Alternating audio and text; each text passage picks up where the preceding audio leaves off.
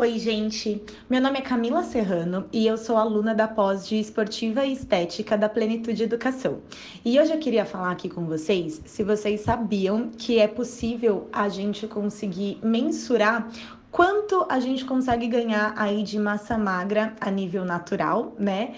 É, a partir dos diâmetros ósseos. Pois é, e isso é até usado na seletiva de alguns esportes, como por exemplo o rugby. É, eu sou nutricionista da seleção de rugby aqui no Brasil também, e a gente usa nas seletivas é, essa mensuração. Então, a, nós fazemos a antropometria, e dentro da antropometria está a medida dos diâmetros ósseos. Então, a gente tira do punho, do úmero, do fêmur e do maléolo. É, a partir desses, dessas medidas, a gente coloca numa fórmula e consegue ainda mensurar quanto aquele indivíduo, aquele atleta, vai conseguir ganhar naturalmente é, de massa magra, né? Qual vai ser o ganho dele natural de massa magra, até, até quanto o corpo dele naturalmente aguenta é, ganhar massa magra ainda.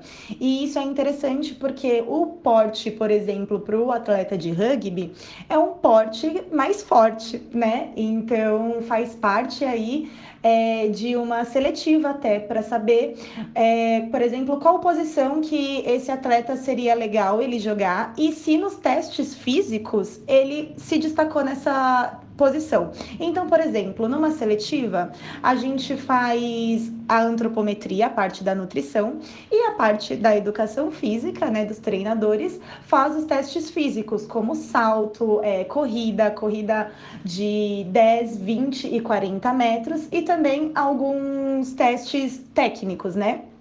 E aí, se por exemplo chega um atleta que na antropometria nutricional, na avaliação nutricional, ele é um atleta mais magrinho, né? Um atleta que não tem os ossos, aí o diâmetro ósseo que possibilite que ele ganhe tanta massa magra, vai ser interessante para o rugby se ele se destacar nos testes de corrida, porque daí ele pode pegar uma posição que exija que ele corra mais, né? Então é, a gente consegue dividir pelas posições. Já um atleta que é um pilar, né? Que é um atleta de impacto, que a posição é de impacto, que é de combate ali, que fica na linha de frente, ele precisa ter um diâmetro ósseo é, que possibilite, né? Na fórmula, quando a gente jogar, um ganho de massa magra legal, porque esse atleta ele vai fazer o impacto, ele é um atleta ali de linha de frente.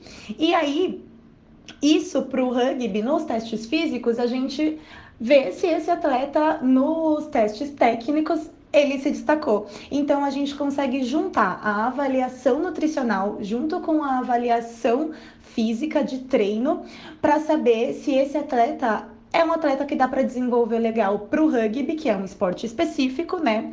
É, e em qual posição, se o porte dele físico tá adequado para a posição que ele se destacou. Então é bem legal, é bem interessante e a gente usa bem específico para o rugby é, para a gente conseguir adequar até a composição corporal também dos atletas que já são da seleção mesmo.